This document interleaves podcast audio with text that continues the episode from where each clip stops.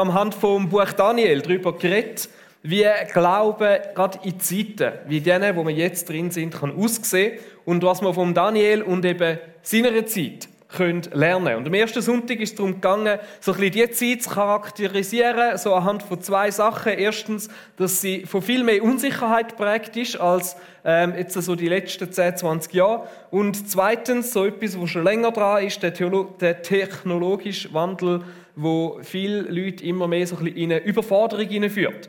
Und wir haben gesehen, dass Christsein eben nicht einfach heisst, hey, wir grenzen uns von all dem ab und sagen, das ist irgendwie nicht gut, sondern ähm, dass wir uns als ein Teil von dieser Welt sehen und dass wir immer wieder in die, in die Spannung hineinkommen, ähm, wo es heisst, hey, wo nehmen wir Sachen an, wo passen wir uns auch diesen Veränderungen an, wo müssen wir irgendwo mitgehen und wo ist es aber auch an uns, uns abzugrenzen.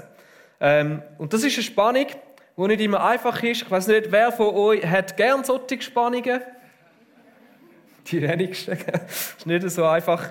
Es äh, ist immer wieder ein eine Challenge, aber es gehört dazu, zu einem Christsein, der reifer wird, wo Schritt macht, wo wir Jesus ähnlicher werden.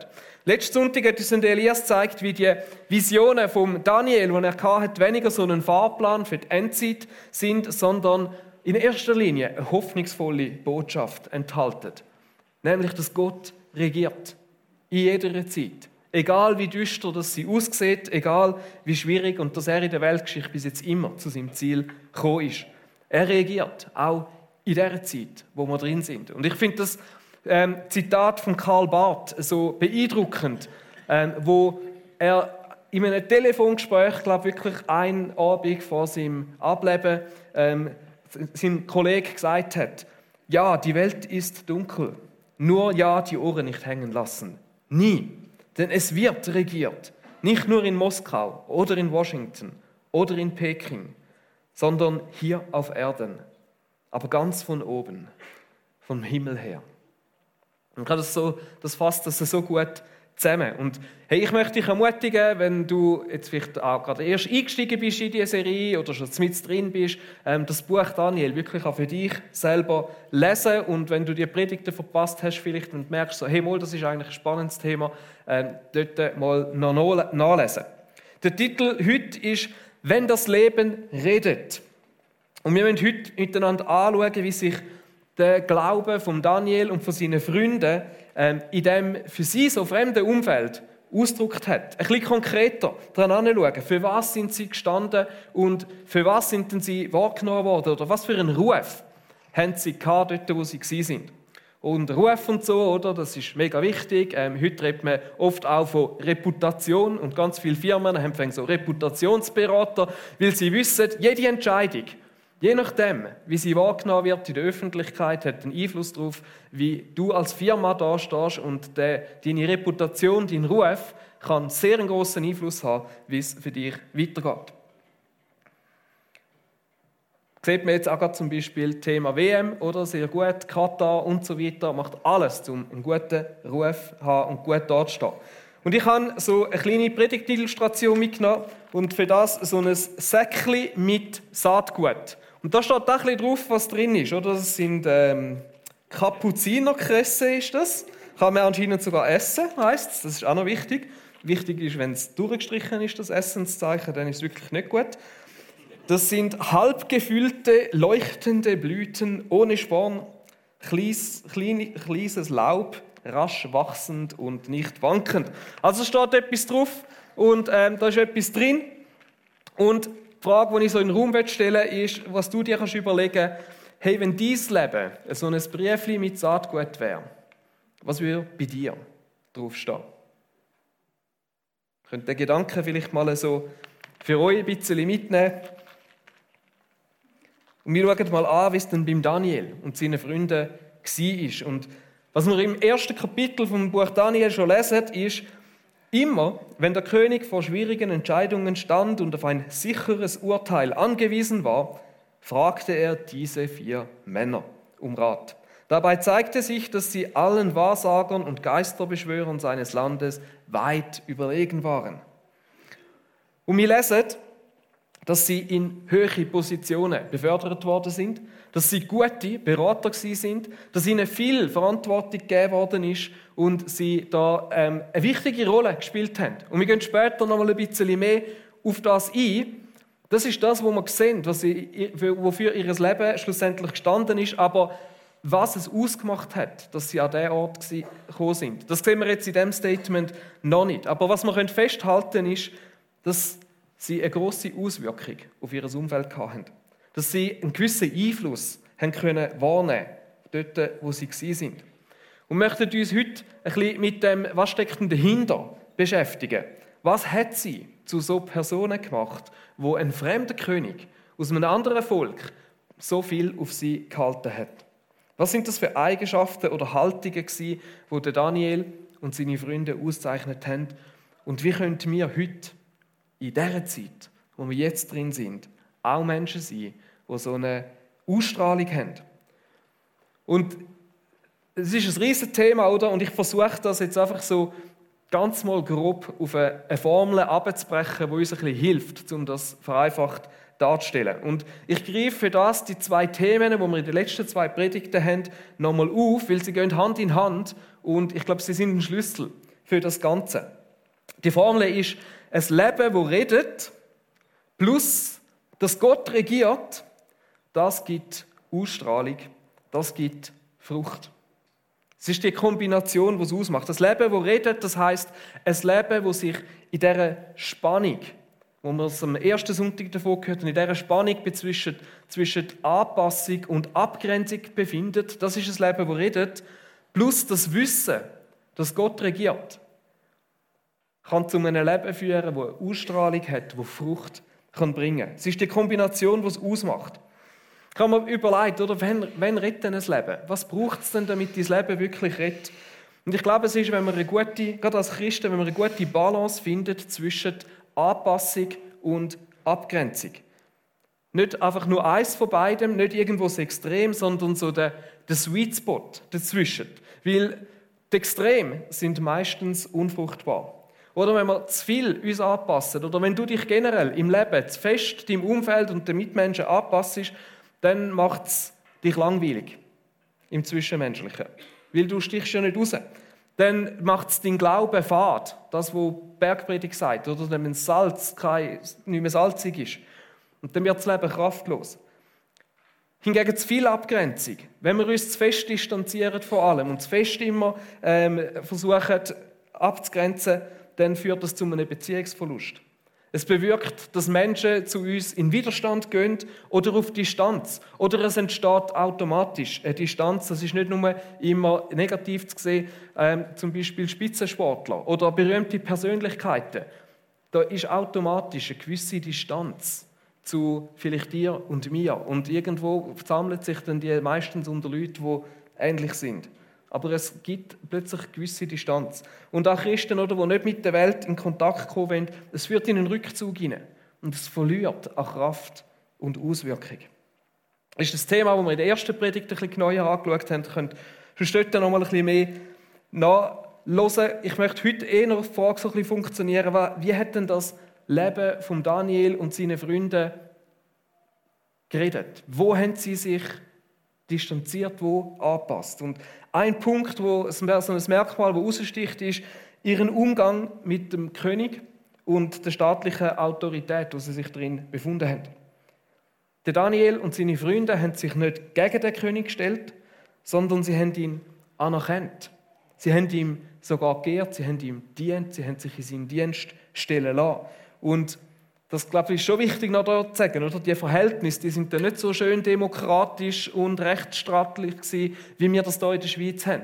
Das ist ein bisschen anders zu und her gegangen. Wir haben zum Glück eine andere Regierung. Nicht so ein König, wie das der Daniel hat. Und ich glaube, das ist etwas, wo man dankbar sein dafür. Und trotzdem ist der Daniel und seine Freunde sind in dem Dienst gestanden von dem König und sind ihm mit Achtung begegnet. Und mit Achtung meine ich nicht nur, dass sie versucht haben, sich möglichst nicht daneben zu benehmen und einfach gut zu sein, sondern nein, sie haben ihn wirklich anerkannt. Sie haben ihm Achtung, ähm, Anerkennung entgegengebracht. Das sehen wir zum Beispiel dort, wo der Daniel dem König einen Traum ähm, ausgeleitet hat und wo er ihm sagt, Du bist der mächtigste König, größer als alle anderen. Dir hat Gott, hat der Gott des Himmels die Herrschaft anvertraut und dir Macht, Stärke und Ruhm geschenkt. Alle Menschen, ja sogar die wilden Tiere und die Vögel hat er in deine Hand gegeben. Er hat dich dazu bestimmt, über sie alle zu regieren. Das ist recht wohlwollend. Und da merkt man, dass er irgendwo eine gewisse Achtung vor dem König hatte.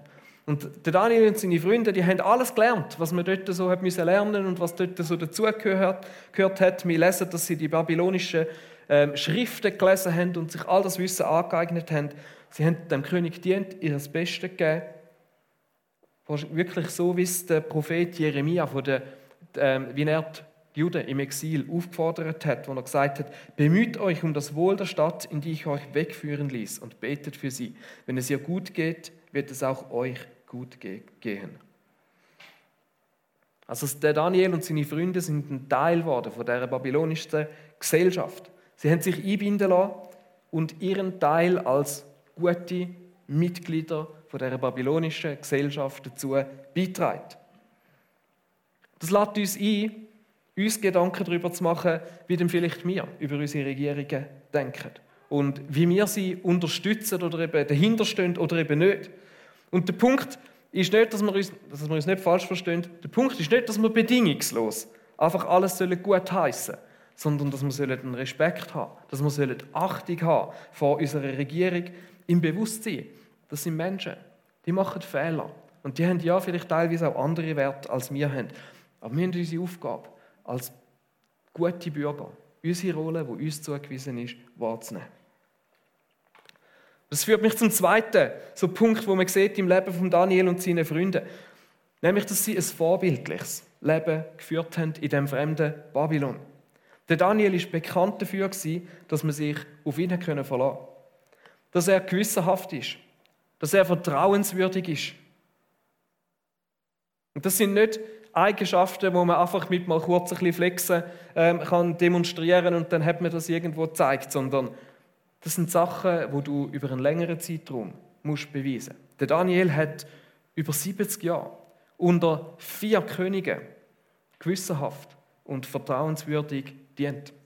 Und bei jedem von diesen Königen ist er im höheren Ansehen gestanden. Bei jedem von diesen Königen ist er dafür bekannt gewesen, dass er eine Person ist, wo ein vorbildliches Leben lebt. Eine Geschichte, die von Daniel in der Leuengrube zeigt das vielleicht besonders so gut. Das ist während dem dritten König, wo der Daniel dient hat. Der Darius, das ist übrigens nicht mehr ein Babylonier, sondern das ist dann ein Meder. Die haben dann äh, Babylon als Weltmacht abgelöst, dazumals. Und der Daniel ist mit zwei anderen einer der drei höchsten Beamten. Und er hat seinen Job so gut gemacht, dass der König überlegt hat, ihn nochmal eins zu stellen, ihn nochmal zu befördern und nochmal eins höher.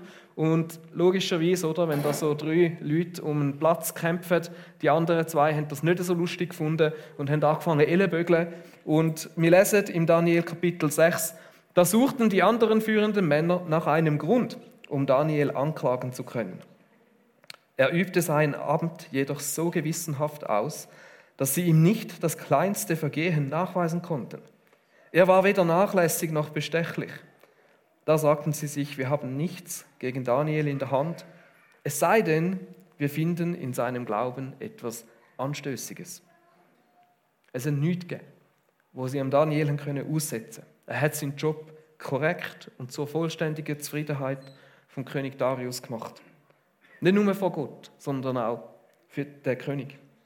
Er hat gewusst, was bei ihm was von ihm verlangt wird. In diesem fremden Setting, in dieser Kultur, wo vielleicht nicht seine eigene war. Und er hat gewissenhaft und zuverlässig abgeliefert, was verlangt worden ist. Und das eben, wie schon gesagt, über einen längeren Zeitraum, nicht nur einfach in, diesen, in ein paar wenigen Jahren oder in diesen paar Highlight-Geschichten, die wir kennen. Und es ist etwas, das sich durch die Bibel durchzieht. Wo wir auch im Neuen Testament sehen, dass wir als Christen dazu aufgerufen werden, ein vorbildliches Leben zu leben. Ein Leben, das auch vor der Welt als vorbildlich gilt und gut dasteht. Jesus in der Bergpredigt sagt uns, wir sollen das Licht sein. Und die Menschen sollen an unseren guten Taten erkennen, wer Gott ist. Und es gibt noch andere so Stellen, wir kommen am Schluss nochmal auf eine zurück. Es ist ein Auftrag für dich und mich. Das dritte Merkmal, die dritte Eigenschaft ist, dass, man die, dass die Geschichte von Daniel, das, was wir in seinem Leben, auch zeigen, wie er und seine Freunde in mehreren Situationen dann aber eben auch rausgestochen sind. Anders reagiert haben, als man es von ihnen vielleicht erwartet hätte. Der Daniel hat zum Beispiel den Mut gehabt, einem König ehrlich zu sagen, was die Bedeutung von seinem Traum war, auch wenn es für den König nicht eine schöne Botschaft war.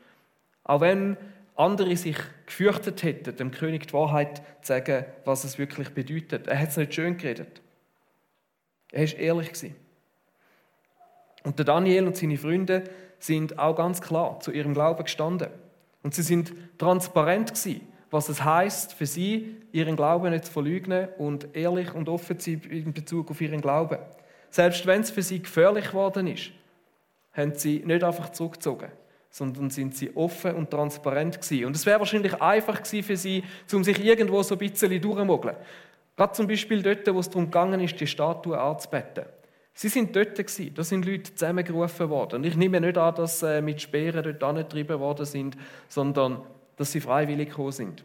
Dass sie gewusst haben, hey, ja, wir müssen eigentlich dort erscheinen und wir machen es. Und vielleicht wäre es nicht aufgefallen, wenn sie sich irgendwie krank gemeldet hätten und gesagt hätten, du, ich kann gerade nicht. Und es ist sicher auch nicht so gewesen, dass sie überrascht worden sind, was sie dort machen. Sie sind dort gewesen. Und was nachher rausgekommen ist, weil sie sie sich nicht abgebogen haben, sie haben gar nicht versucht, sich zu verteidigen. Sie haben ähm, König Nebuchadnezzar gesagt, wir werden gar nicht erst versuchen, uns vor dir zu verteidigen. Unser Gott, dem wir dienen, kann uns aus dem Feuer und aus deiner Gewalt retten. Aber auch wenn er es nicht tut, musst du wissen, o König, dass wir nie deine Götter anbeten oder uns vor der goldenen Statue niederwerfen werden. Sie haben nicht Versteckis gemacht.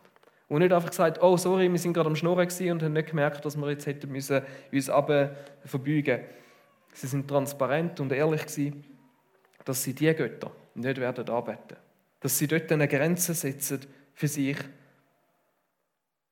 Man kann auf Deutsch sagen, sie sind keine People-Pleasers gewesen. Sie sind vorbildlich und vertrauenswürdig, aber eben dann auch echt und ehrlich. Sie sind transparent gewesen, wenn es um ihren Glauben gegangen ist und bereit, die Folgen davon zu tragen. Und ich glaube, genau der Kontrast ist es, wo das Leben von Daniel und seinen Freunden reden lassen hat. Das auf die einen Seite so vorbildliche, gewissenhafte Verhalten, wo sie auch im, im Maßstab der damaligen Zeit, wo, wo sie dort sind, gut dargestanden sind und sich dem entsprechend verhalten haben, aber dann eben auch der Mut, zum Anstehen und ehrlich und transparent schwierige Sachen sagen oder eben auch dazu stehen, wo das für sie eine Grenze ist und wo das es für sie zu weit geht. Und zu der Farbe zu bekennen und mit dem rausstechen, mit dem sich ein Stück weit auch angreifbar machen. Und ich glaube, Menschen, denen in ihr Leben reden, das sind Menschen, die die Balance finden, ein Teil der Gesellschaft sind und trotzdem klar für ihre Überzeugungen anstehen. Alles andere geht irgendwo in ein unfruchtbares Extrem hinein. Und ich glaube, das ist heute noch genauso wie damals. Es ist der Kontrast, wo uns als Christen, wo unser Leben reden lässt. Und an dem Punkt können wir uns nochmal schnell Gedanken machen, hey, was ist, was ist es, was dein Leben redet? Wir haben vorher von dem Saatgut gehabt. Ich weiß nicht, was du dir vorher überlegt hast, was eventuell bei dir auf dem Päckchen drauf würde stehen. Vielleicht geht es mehr um Ausbildung, um Hobbys, Sachen, die dir lieb sind. Vielleicht kann man sich auch mal fragen, was würden andere sagen. Ich möchte die drei Punkte nochmal schnell reinwerfen. Wie ist dein Umgang mit Staat und Gesellschaft? Tendierst du eher so auf Opposition oder ist es bedingungslose Akzeptanz? Konstruktive Mitarbeit oder eher Ablehnung? Und mit dem würde ich nichts zu tun haben. Oder wenn man dein Umfeld fragen für was bist du dort bekannt? Bei deiner Arbeit? Bei deiner Familie? Bei deinen Freunden? Was würden sie sagen? Steht auf dem Briefli. Und wie steht es um deinen Mut, auf Farbe zu bekennen? Auch mal anstehen. Auch wenn es vielleicht nicht das ist, was die Leute direkt hören wollen. Oder ist so dieses Motto so, hauptsächlich irgendwo durchschlängeln und ja nicht anecken? Und gell, merkt, das ist schwierig. Das ist nicht einfach, oder? Es gibt so viele Themen, wo es wie nicht ganz klar ist. Äh, ein Thema aktuell sicher gerade WM und äh, auch Gedanken darüber gemacht und wir zum Fußballchat und ähm, Chris und ich haben uns da geoutet mit unserer Meinung und es löst Emotionen aus, Diskussionen ausgelöst. Und es geht, es geht gar nicht darum, was, was unsere Meinung ist, sondern ich würde mir sagen, wenn wir Stellung beziehen, dann löst es auch etwas aus häufig. Und dann sind wir plötzlich mit in dieser Spannung drin. Aber das ist vielleicht auch gut, das hilft uns, unsere Sicht zu hinterfragen und umgekehrt. Und es gibt ganz viele Themen, wo, man sich vielleicht, wo sich auch Christen vielleicht nicht unbedingt einig sind.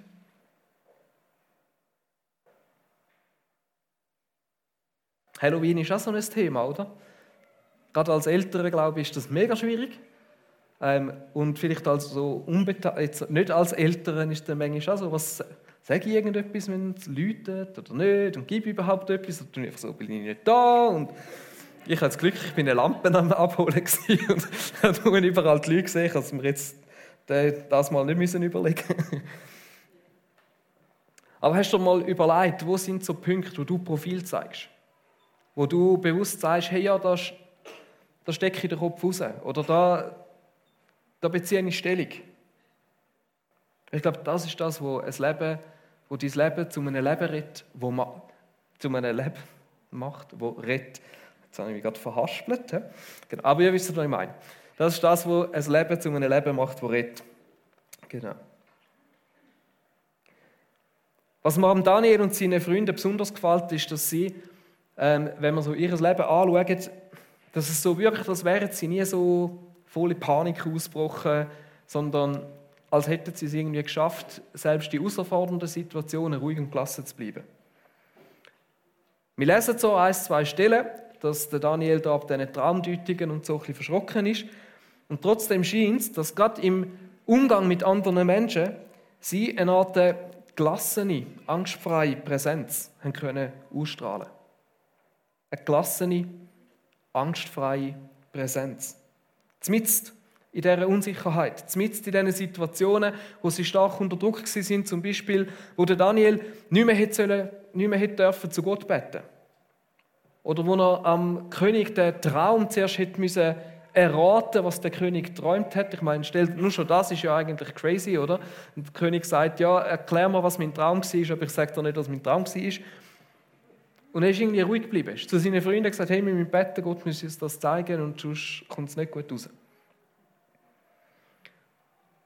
Sie haben dort so die, die gelassene, angstfreie Präsenz gehabt. Und das Spannende ist, dass gerade so in unsicheren, gefährlichen Situationen ist es genau das, nachdem andere Leute Ausschau halten.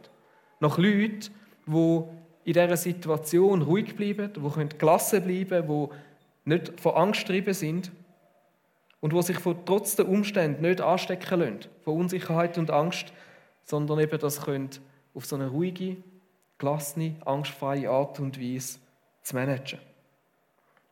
Jetzt ist das ja schön und gut. Die Frage ist, wie kommt man zu dem? Gell?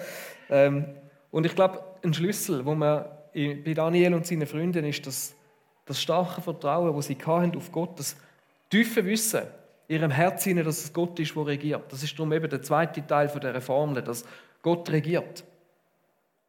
Und das Wissen ist zum einen aus dieser tiefen Verbundenheit herausgekommen, die sie mit Gott, dass sie die Beziehung mit ihm gelebt haben, dass sie auch gewusst haben, ihre Stärke und ihre Begabung und das, was sie haben, das liegt nicht daran, dass sie so gescheit und gut sind, sondern das ist Gottes Geschenk an sie.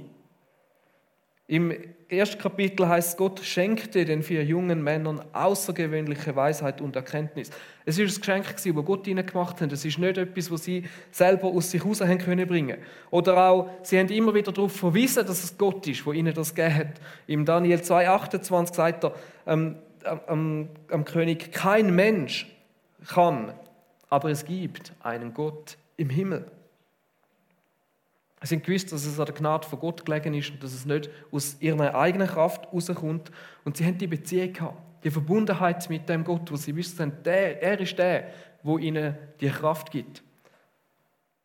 Und das ist ihnen gelungen. Und ich glaube, das ist wie so der Punkt am Ganzen. Ähm, immer wieder die göttliche Perspektive auf die Geschichte, auf die Umstände, auf die Situation, wo sie drin sind, einzunehmen. Und das tönt jetzt manchmal für uns so ein bisschen, ja, ja logisch und so, sie sind ja einfach in der Bibel lesen, aber nein, die haben die Bibel ja noch nicht gehabt. Die haben noch keine Bibel gehabt. Und das ist vielleicht genau der Grund, warum Gott Daniel die Träume, die Visionen gegeben hat, um ihm seine Perspektive zu zeigen.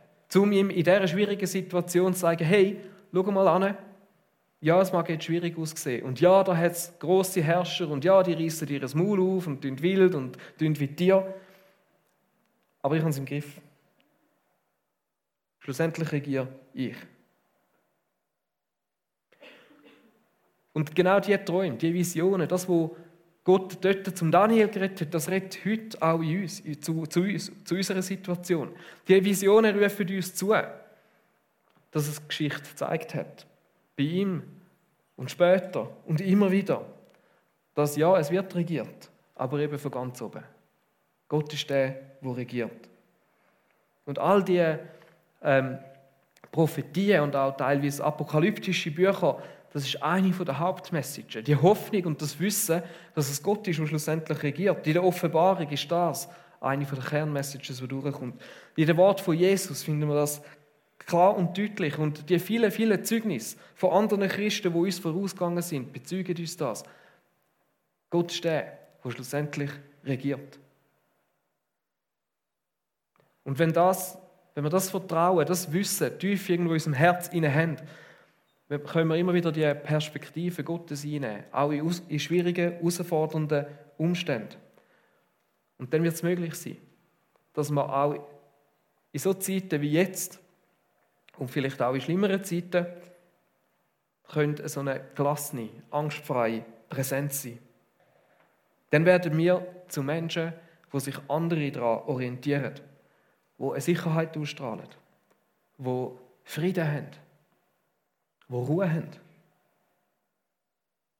wo etwas verkörpern, wo andere sich danach sehnen. Das Wissen, dass es Gott ist, der ultimativ regiert, dass er der ist, wo Ordnung schlussendlich bringt, das Chaos der heutigen Zeit. Dass das seine Aufgabe ist, dass das das ist, was er seit Anfang an macht von der Schöpfung, wo man lesen, es ist ein Chaos gewesen und der Heilige Geist hat Ordnung reingebracht. Das sind Menschen, die etwas ausstrahlen, die die Präsenz haben. Und nicht die, die am lautesten schreien, nicht die, die meinen, sie hätten die besten Lösungen und die am aktivsten umrennen und machen und tun. Und auch nicht die, die so gelassen sind, dass dann plötzlich alles wieder gleichgültig wird. Verstehen ihr? Es ist wirklich so die, die Mitte von dieser Spannung. Menschen, die ruhig und angstfrei agieren, weil sie einen inneren Kompass haben, wo an Gottes Perspektive ausgerichtet ist.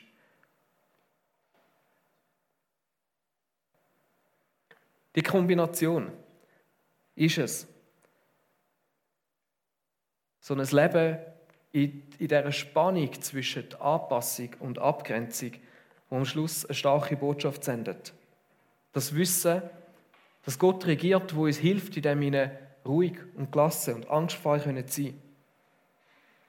Und das wird Auswirkungen haben. Und ich glaube, das ist genau das Leben, das dazu geführt hat, dass Daniel und seine Freunde so eine Auswirkung in ihrem Umfeld haben können haben. Und das kommt nicht nur, ist nicht nur ihnen zu gut gekommen, sondern auch anderen Menschen. Und, und im Endeffekt ist es dazu da gewesen, dass Gott kann verherrlicht werden kann.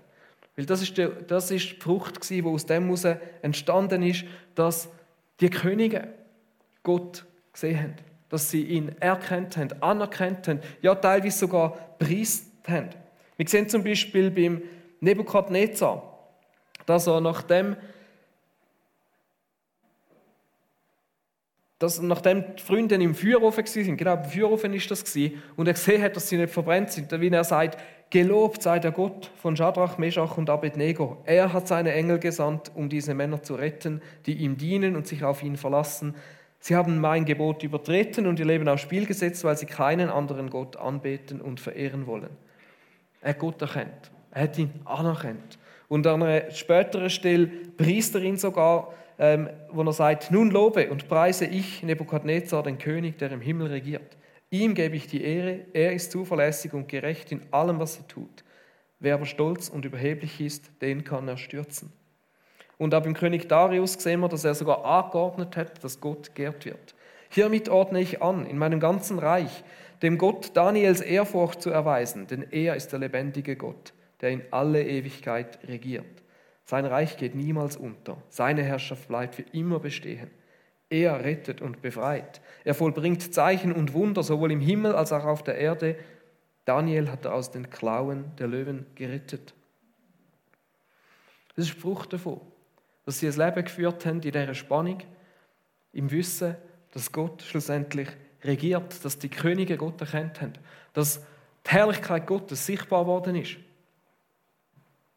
Und das ist doch genau das, was auch wir möchten, was auch unser Auftrag ist. Ein Leben, Leben, das auf Gott hinweist, wo andere Menschen, vielleicht Könige sogar von dieser Zeit, Gott erkennen, wo er groß gemacht wird damit.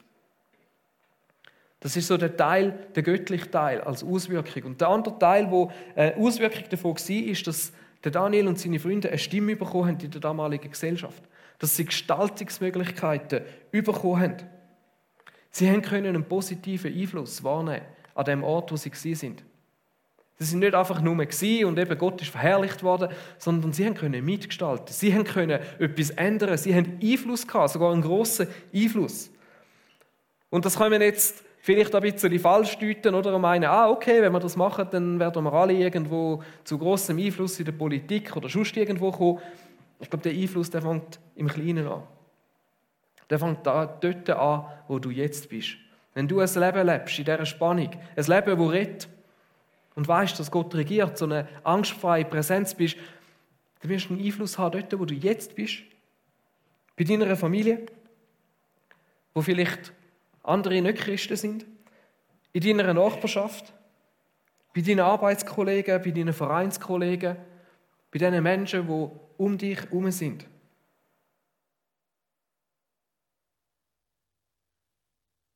Und wenn unsere Zeit etwas braucht, dann sind es genau so Menschen. Menschen wie du und ich, Menschen, wo wie der Daniel am, so quasi am Hof vom König bleiben, wo glauben, dass Jesus Christus am Ende der Zeit sein Reich aufrichten wird. Und wo drum im Heute, in der jetzigen Zeit, die Spannung aushalten. Sich drinnen befinden, auch wenn es nicht einfach ist, ihre Verantwortung wahrnehmen. Eben nicht nur an dem Hof vom König, sondern überall in der Gesellschaft, überall dort, wo Gott dich angestellt hat. Unser Ruf heute ist, dass die Saat, die Briefe, wo wir vielleicht alle sind, dass die Saat, dass wir die in die Erde von dieser Welt legen.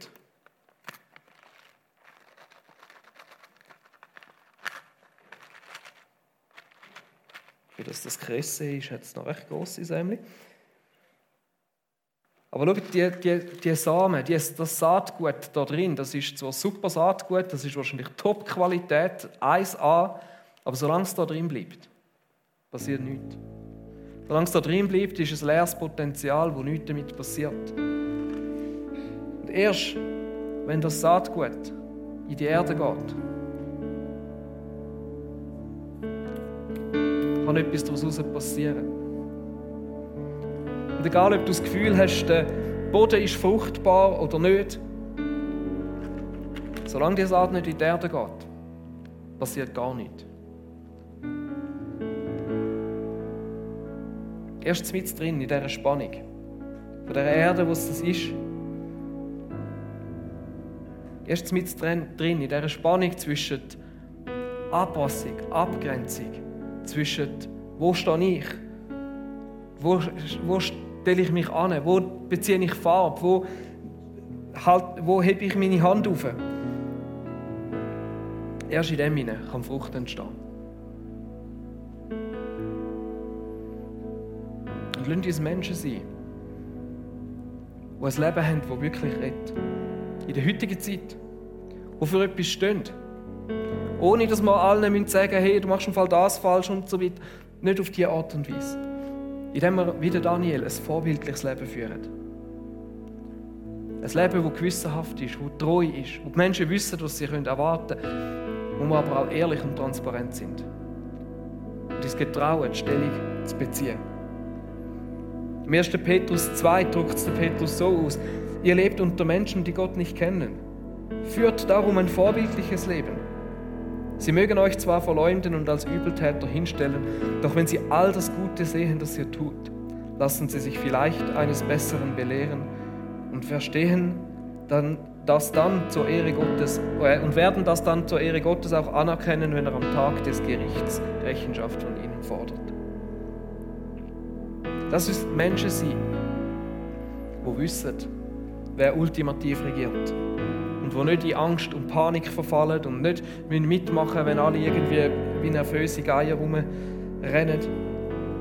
Lass uns Menschen sein, die so eine gelassene, angstfreie Präsenz ausstrahlen, weil ihr Vertrauen in Gott liegt. Sie wissen, dass er regiert. Und lass uns Menschen sein, die bereit sind, den Samen in die Erde zu legen. Die nicht warten, bis es besseres bessere Zeiten kommen oder ein anderes Umfeld, wo vielleicht besser ist oder sich besser eignet, sondern wo da und jetzt, in der Zeit, wo wir jetzt drin sind, in dem Umfeld, wo du jetzt drin bist, dich in die Gesellschaft hinein investierst, dich drin hineingibst, dir überlegst, was kann es für dich heißen, zum Frucht bringen. Was ist dein Teil, wo du aufgerufen bist, dich drin hineinzugeben? Lass uns aufstehen. Ich möchte noch beten zum Schluss.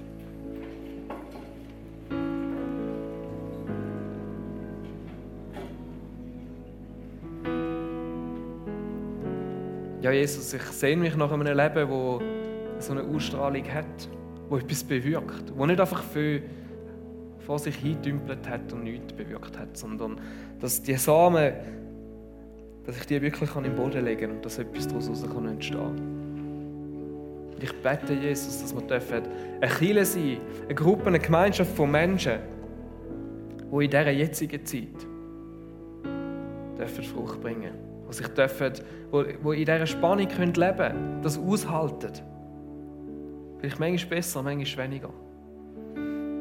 Und ich bete, Jesus, dass wir dürfen wissen, dass du regierst. Und dass das tief in unsere Herzen hineingeschrieben werden und dass, dass das Verständnis darf über allem stehen und uns kann helfen, gerade in der jetzigen Zeit, so eine gelassene, angstfreie Präsenz zu sein, wo anderen vielleicht auch Orientierung geben kann. Gib uns Weisheit in so Situationen, wo es vielleicht manchmal nicht klar ist, wie wir uns positionieren Aber gib uns den Mut, um mit der richtigen Art der Position zu beziehen. Amen.